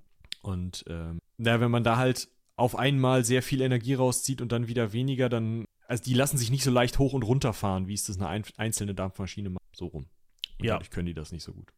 Ein anderer Punkt war eben die Veränderung der Flussläufe generell. Also zum Beispiel die Elbe hat man reguliert, das heißt, die hat man Strom reguliert. Dadurch haben sich Gefälle ausgeglichen, Krümmungen und, Flö und Untiefen haben sich vermindert und ja, das sind halt alles Punkte, die dann halt dafür sprechen, dass ich nicht dieses Kettending nicht mehr brauche, weil ich eben nicht mehr darauf angewiesen bin, diese großen ja, Unebenheiten oder Untiefen zu überwinden. Dazu kam dann auch noch zum Beispiel auf Main und Neckar, dass relativ viele Schleusen eingebaut worden sind. Und das ist natürlich für eine Kette auch absoluter Mist. Ja, und also teilweise sind halt mit diesen Kettenzügen so viele Kähne gezogen worden, dass die nicht in die Schleusen passten. Und dann mussten die getrennt geschleust werden. Und dann ist es halt richtig scheiße mit diesem Kettelschiff. Immer an der Kette so fünf in die Schleuse ziehen, mit hochfahren, fünf aus der Schleuse ziehen, irgendwo an die Seite packen, dann wieder, also ne, an die Seite packen im Sinne von, dann musst du die im Zweifel starken oder musst sie treideln oder musst sie irgendwie anders ans, ans Ufer bringen, ja, äh, rudern oder sonst was. Dann musst du wieder zurück auf dein Kettelschiff, dann mit dem Kettelschiff die Kette entlang wieder runter in die Schleuse, mit der Schleuse wieder Wasserstufe runter, die restlichen Kähne holen, in die Schleuse reinziehen, hochfahren, dann ein Stück weiter auf der Kette, dann die alten Kähne, die du oben schon abgestellt hattest, wieder hinten anhängen, weiterfahren. So in der Zeit kann der nächste nicht in die Schleuse. Ja. Da, kann, da kann keiner an dir vorbeifahren. Das ist alles Käse. Also Schleusen sind doof, begradigte Flüsse mit größerer äh, Tiefe sind doof, weil die im Zweifel langsamer fließen, beziehungsweise gleichmäßiger fließen. Das heißt, da kann ich mich mit diesen gleichmäßigen Schaufelraddampfern wesentlich besser drauf einstellen. Überall da, wo ich Stromschnellen und sowas habe, wo ich sehr präzise drum rumfahren muss, ist so ein Kettelschiff natürlich auch geil, weil das fährt sehr präzise drum rum, da muss ich nicht aufpassen. Äh, wenn ich das eh alles aus dem Fluss gebaggert habe, dann kann ich auch mit irgendwas da rumgurken und dann kann ich auch besser aneinander vorbei. Ja, und dann kommen wir natürlich irgendwann jetzt mal zu dem Punkt, wo man sagt, Mensch, Schaufelrad ist ja schön und gut, was ist denn mal mit einer Schraube? Ja, meine ordentliche Schraube. Ja, dann baust du eine Schraube an. Das geht sowohl mit ähm, dampfgetriebenen Schiffen, aber wesentlich besser tatsächlich äh, funktioniert das mit Dieselmotoren, also ab 1910, da wurde der erste Di Dieselmotor eingebaut und ähm, da sind wirklich, also die Dieselmotoren auch mit Radschleppern, teilweise gibt es auch Heckradschlepper, also nicht an den Seiten diese Räder, sondern eins am Heck. Äh, die wird teilweise bis heute noch, also auf der Elbe fährt jetzt noch einer rum, Denkmalschutz stehend, aber diese Schraubendinger, da ist halt eine wesentlich bessere Übersetzung, die funktionieren wesentlich zuverlässiger, die sind nicht so abhängig vom äh, Wasserstand und die können dann eben, wenn man solche Schlepper einsetzt, also eine schöne Schraube, einen ordentlichen, wirklich starken Dieselmotor, dann kannst du mit dem Kettelschiff machen, was du willst, dann kannst du mit dem Schaufelraddampfer machen, was du willst, da hängst du deine Kähne an und gut. Ja. Und so hat man, du sagtest gerade, so hängt man seine Kähne an, aber auch das wurde eben wieder zurückge nicht zurückgenommen, ja, es wurde immer weniger, sondern irgendwann hat man dann die sogenannte Schubschifffahrt entdeckt. Das heißt, man zieht die Dinger nicht mehr, sondern man schiebt sie tatsächlich vor sich her. Das funktioniert halt mit dem Ruder, äh, mit, einer Schraube auch besser. Und du kannst dann halt bis 135 Metern Länge 6000 Tonnen umfahren. Das ist schon krass. Ja, das heißt, das funktioniert einfach besser als das Ziehen und ist auch ein bisschen übersichtlicher. So hat man dann sogenannte Schubleichter vor sich schiebend. Also das sind halt einfach so ja, tote Badewannen, sag ich mal, in die du halt deine, ja. de, dein, deine Waren, dein, keine Ahnung, deine Kohle, dein Korn, dein Sand, was auch immer du transportieren willst, reinkippst und hinten dran hast du halt ein Schubboot, im besten Fall dann halt mit einer Schraube, was diese Leichter dann vor sich her schiebt einfach. Genau, und das Schöne mit den Leichtern ist natürlich, die kannst du austauschen, wenn du mal was anderes transportieren willst. Ne? Dann hast du immer noch das gleiche Schubboot. Du hast nicht ein fest zusammenhängendes Boot. Ja. Trotzdem gibt es natürlich auch viele fest zusammenhängende Boote, zum Beispiel auch viele Tankboote oder Tankschiffe, die halt keinen Leichter vorne dran haben. Aber es gibt beides. Und wenn ich mir das jetzt angucke, dann bin ich ja im Grunde schon bei der Form der heutigen Kanalschiffe, ne, die man ja. so kennt. Also ich habe hinten eben den Schiffsteil, ja, da habe ich eben die, die Brücke und ich habe eben auch den, die Schraube und den Motor und vorne dran ist eben mein Schubleichter, nur dass der Bestandteil des Schiffes ist. Es gibt beides heute, ne? Also es gibt sowohl ähm, Leichter, also Schlepper, wie heißen die Teile, wenn sie schieben? Schubboot. Schubboote mit äh, Leichtern davor und es gibt. Das wird heute gemacht, immer noch mit Schiffsdiesel. Man kaspert so ein bisschen rum, mit, äh, weiß ich nicht, Brennstoffzellen, mit Versuchen, das irgendwie mit Solar hinzukriegen. Aber da hat sich bisher noch nicht wirklich was durchgesetzt. Da wird heute immer noch zu großen Teilen Schiffsdiesel verfahren. Da sind sie zwar mit Rußpartikelfiltern und Abgasreinigung dran, aber es ist immer noch Schiffsdiesel und deswegen die Binnenschifffahrt ist zwar, weil sie sehr, sehr große Mengen mit sehr, sehr oder relativ wenig Kraft transportieren kann, immer noch umweltfreundlicher, als wenn ich das mit einem Diesel-LKW mache. Sollten wir aber irgendwann dahin kommen, auf der Schiene ohne Diesel zu fahren, ne, also die Güterzüge wirklich komplett mit Strom und zwar mit erneuerbarem Strom zu betreiben und vielleicht sogar auch irgendwelche Strom-LKWs zu haben oder was weiß ich, da auch Brennstoffzellen einzusetzen oder so, dann muss man sich halt bei der Binnenschifffahrt wirklich mal Gedanken machen. Da gibt es Ideen, da wird rumgetestet, so ja, aber da ist der Durchbruch definitiv. Ne? Ja, genau. Wir können ja noch mal eben ganz kurz auf den Punkt eingehen, das habe ich vorher gar nicht gewusst, dass Binnenschifffahrt tatsächlich umwelttechnisch wesentlich besser funktioniert als zum mhm. Beispiel der klassische Transport. Wir, also, ne, wir gehen jetzt mal, ich habe jetzt keinen Vergleich zu dem Schienentransport, aber wir gehen jetzt mal vom Transport klassisch per LKW über die Autobahn aus. Und so, wenn wir es mal hier gerade angucken, zum Beispiel spricht man hier von sogenannten Tonnenkilometern. Ja, das mhm. heißt einfach äh, Ladung im Vergleich zu transportierten Kilometern. Und so verbraucht die Binnenschifffahrt für 100 Tonnenkilometer etwa 1,3 Liter Diesel, die Eisenbahn et etwa 1,7 Liter Diesel und der LKW etwa 4,1 Liter Diesel. Wobei die Eisenbahn, ne? Diesel. Ja, es kommt halt drauf an. Ja, ne, also wenn du die mit, mit erneuerbaren stromst, dann könnte man natürlich aber auch mit Schiffen machen. Wesentlich schwieriger, weil eben die Infrastruktur nicht da ist, das stimmt schon. Naja, wenn du dann da mit, mit Oberleitungen, ich meine, das haben sie ja auf diesem See da beim Teltow-Kanal versucht, oder ne, sind damit ein bisschen rumgefahren. Das hat ja sogar funktioniert. Die hatten so eine Struktur wie Oberleitungsbusse. Ich weiß nicht, ob ihr das mal gesehen habt. Wenn ihr sowas noch nicht gesehen habt, äh, guckt euch Oberleitungsbusse an. Total spannend. Ähm, aber äh, so das mit so sich selbst rein und rausziehenden ähm, äh, Abnehmern, Stromabnehmern oder später auch mit einem Kabel, was relativ flexibel an einem oben auf den Leitungen rumfahrenden Stromabnehmer hängt. Sowas könnte man ja für die Schiffe im Zweifel auch machen. Na, dann könnten die auch so ein bisschen auf dem, äh, auf dem Fluss rumeiern, aber du bist immer noch da, dass du dann fast wieder wie beim Treideln Infrastruktur am Ufer brauchst. Ja, das stimmt schon. Wir können noch mal eben weitermachen mit dem Vergleich. Das Umweltbundesamt hat angegeben, dass bei pro Tonnenkilometer die Binnenschifffahrt ca. 32 Gramm Treibhausgase ausstößt, während der Lkw-Verkehr seiner bis zu 103 Gramm pro Tonnenkilometer ausstößt. Also auch da kein Vergleich. Ne? Also das ist halt schon echt, kommt halt schon echt aber auch darauf an, dass ich halt mit einem Schiff ca. 1000 Tonnen Tragfähigkeit habe, was 40 mal so viel ist wie ein LKW. Und so kommen wir halt auch auf diese, auf diese Werte für pro Tonnenkilometer. Ja, also es ist schon, ja, schon ziemlich umweltfreundlich, aber wenn man es mit einem anderen Antrieb machen würde, wäre es halt noch ein bisschen geiler. So können wir es vielleicht ja, festhalten. Der Nachteil ist halt, liegt halt auf der Hand. Ne? Ich bin halt auf meine Wasserstraßen angewiesen und ich bin auch nicht so schnell.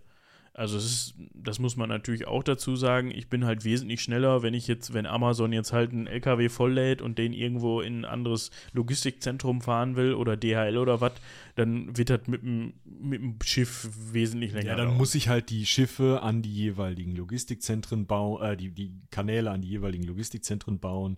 Ähm, ich habe halt viel größere Mengen, die ich zusammenkriegen muss, um eine neue Fahrt zu starten und so, klar. Aber wenn du halt Container aus Rotterdam nach Duisburg bringen willst, jausen. Abfahrt, alle Mann aufs Containerschiff. Das machen sie ja heute auch. Klar. In, Duis in, Duisburg ist der größte Containerhafen Deutschlands heute noch.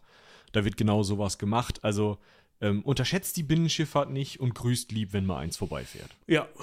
Ja. Können wir, glaube ich, zusammenfassen. Vielleicht haben wir ja jemanden dabei, der uns gerne hört, während er in seiner, auf seiner Brücke in seinem Schiffchen sitzt. Der kann sich ja mal melden und uns mal eine Mail schreiben und uns aufklären darüber, ob das denn wirklich so ein Job ist, wie wir uns gerade das vorgestellt haben, dass der wirklich teilweise, ob der, ob man da drin sitzt und total gestresst ist, weil man denkt, fuck, wie so ein Brumifahrer, jetzt komme ich wieder drei Stunden zu spät. Oder ob man sich denkt, ja, oh, nö, eigentlich ist das äh, sehr entspannt. Ja.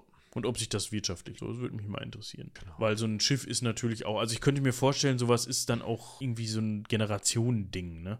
Also irgendwer wird mal investiert haben und dann halt übernimmst du das Ding halt von deinem Vater oder wieder mhm. aus der mhm. Familie oder so und machst das dann weiter, weil du halt nichts anderes kennst. Weil du zum Teil auf diesen Dingern aufgewachsen bist, wahrscheinlich. Ja. Ja, ich weiß nicht, wie das heute noch ist, aber kann ich mir schon vorstellen. Ja, klar, du musst auch irgendwie zur Schule oder was, aber wenn deine Eltern jetzt, sagen wir mal, Binnenschifffahrt betreiben mit einem eigenen Boot oder eigenen Schiff, dann, ja, gehst du halt irgendwie aufs Internat wahrscheinlich. Ja, aber auch darüber könnt ihr uns ja mal was erzählen. Ob das überhaupt so ist oder ob das alles angestellte Leute sind, die wie, weiß ich nicht, auf einem Kreuzfahrtschiff dann immer halt für sechs Monate weg sind. Keine Ahnung. Oder bei der Mar Aber wie gesagt, erzählt uns mal was. Wir haben noch einen kleinen Rausch. Wir haben noch einen kleinen Rauschmeister für euch. Und zwar haben wir einen eigenen Kanal. Also hier in Münster. Also nicht wir. Kein YouTube-Kanal, sondern einen richtigen Kanal. Ne, zum Thema ja. passenden Wasserkanal. Den sogenannten äh, Münsterischen Kanal, damals noch mit C. Ja, 1731 gebaut.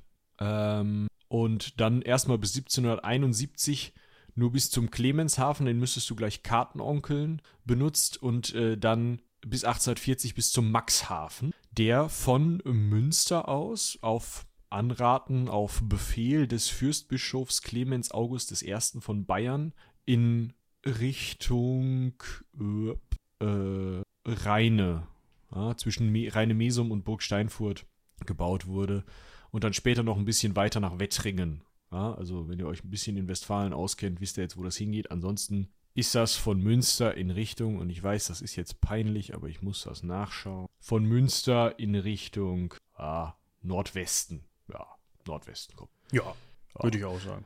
Und äh, das war der sogenannte Max-Clemens-Kanal. Clemens nach diesem ersten Clemens August von Bayern, der halt bis zum Clemenshafen bei Rheine das Ding gebaut hat. Und Max nach Maximilian Friedrich von Königsegg Rotenfels, dem Nachfolger von Clemens, der äh, dann den Maxhafen halt in Wettringen oder bei Wettringen gebaut hat. Und da ging es tatsächlich darum, einen Treidelkanal zu bekommen, der Waren aus Münster eigentlich bis in die Niederlande bringen sollte, aber man hatte sich dann nicht weiter mit den übrigen Staaten im Umland beschäftigt, sodass man das halt nur im Fürstbistum Münster bauen konnte und dann später nach 1806 halt äh, auch nur hier im preußischen Bereich, weil die Preußen halt schon gesagt haben, ja, hm, weiß ich nicht. Das sollte dann bis Emden, das ging alles irgendwie nicht. Und man hat dann halt versucht, irgendwie noch an die Wasserstraßen ranzukommen, aber am Ende war es halt so, dass Wettringen Ende war und man tatsächlich aber von Münster bis Wettringen sehr bequem Dinge treideln konnte und relativ große Mengen einfach nach Nordwesten bringen konnte, um dann eben an die Niederlande oder an den Seehafen zu kommen. Und da wollte man, also die örtliche Kaufmannschaft wollte den auch behalten 1840. Er ist dann aber trotzdem stillgelegt worden. Und heute ist er ein technisches Bodendenkmal. Man sieht nämlich immer noch mal, äh, wenn man irgendwo durchs Münsterland gurkt, so, ja, so eine Rinne im Boden, kann man vielleicht sagen. Da ist kein Wasser mehr drin, das ist irgendwo im Wald, so, und dann hast du halt so ein bisschen, bisschen so eine Mulde, und das ist eben der ehemalige Max-Clemens-Kanal. Es gibt auch zwischen Clemenshafen und Maxhafen, äh, gibt es da immer mal nochmal Wasser drin. Genau. Und im, in Münster gibt es die Kanalstraße, die führt über den Weg des alten Max-Clemens-Kanals. Da fließt im Moment die A, oder was heißt im Moment, da fließt die A entlang, weil natürlich Teile der A und Teile von anderen Bächen benutzt wurden ne? und man die einfach tiefer gebuddelt hat und daraus dann den Kanal gemacht. Ja, also wie gesagt, es gibt es gibt noch Teile, in denen auch Wasser zu finden ist. Ne? Es gibt aber auch Teile, wo dann im Wald einfach so eine, bei zum Beispiel Emstetten, ich weiß nicht, ob es das noch gibt, ähm, Foto ist glaube ich schon relativ alt, gibt es so eine Rinne, wo man, wo dann halt Bäume, Bäume drin stehen und dann hat man den ursprünglichen Wasserstand an den Bäumen weiß angezeichnet. Also die Bäume sind halt vom, vom Fuß bis zu einer, bis zu der Wasserhöhe weiß das fand ich irgendwie ganz, ist ganz lustig gemacht quasi. Ja, ja so ist das aber mit dem Max Clemens-Kanal. Was ich aber allerdings relativ witzig fand, muss ich sagen, dass, dass das Pflicht war. Also du ja. musstest den benutzen. Ja, wenn der Fürstbischof das sagt, dann benutzt du den gefälligst auch. Ja, weil der will ja, der hat den ja gebaut und das, das hat Geld teuer. gekostet und jetzt muss ja auch genutzt werden, ne? Aber kostet natürlich was, den ja, zu benutzen, klar. ne? Also es ist schon geil es gab dann halt die Anordnung des Fürstbischofs, dass alle Waren aus Holland, Ostfriesland, Bremen, Hamburg und Lübeck, also nicht zu vernachlässigen. Alles vom Norden weg. Alles aus dem Norden muss über den Kanal bezogen werden. Und da gab es dann sogenannte Kanalfrachtwagen, die dann die Waren der Kaufleute direkt vom Kanal in Münster hier vor die Tür gekarrt haben, der Kaufleute. Ja, also es war im Grunde wie geil. DHL. Ne? Also, so, du hast irgendwas bestellt oder so in Hamburg, ne, über Hanse, was weiß ich, und dann kam das halt über den Kanal. Also. Ja, Hanse ab, ist ein bisschen was spät, aber. Ja, du weißt, was ich meine. So, ja. und, und dann ist hier das halt hier vor die Tür gekippt worden. Das war im Grunde ja. schon relativ convenient. Es kommt halt darauf an, wie teuer das war, glaube ich. Ja, aber deshalb wollten die, äh, hier Dingens, die, die Kaufleute das Ding ja auch behalten, ne? Weil das schon ganz convenient war. Ja. Gut. Ja, also wie gesagt, nette Geschichte. Jetzt mittlerweile haben wir den Dortmund-Ems-Kanal, einen eigenen Hafen. Der Hafen ist schon gentrifiziert, da wird nicht mehr viel groß umgeladen. Also alles ganz anders. Wie gesagt, Binnenschifffahrt geht auch in Teilen zurück. Ähm, ja, zu großen Teilen ist das eben selbstfahrende Schiffe. Und leider nicht mehr Kettelschiffe. Ich fände das ja cool. Hm. Müsste man noch mal recherchieren, ob es mal in der Nähe irgendwo noch was gibt, das man sich angucken kann. Na, im Moment kenne ich nur Schleusen. Ja, so ist das. Und wie nennst du die Folge jetzt?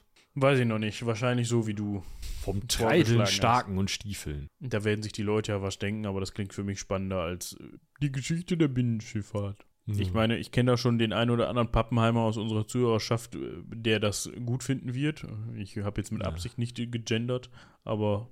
Ja, ihr könnt ja mal Bescheid sagen, wie ihr das findet und ob ihr vielleicht noch einen besseren Titelvorschlag habt. Äh, ich sag mal, die besten Titelvorschläge verlesen wir dann nächste Folge. Ja, das würde ich auch sagen.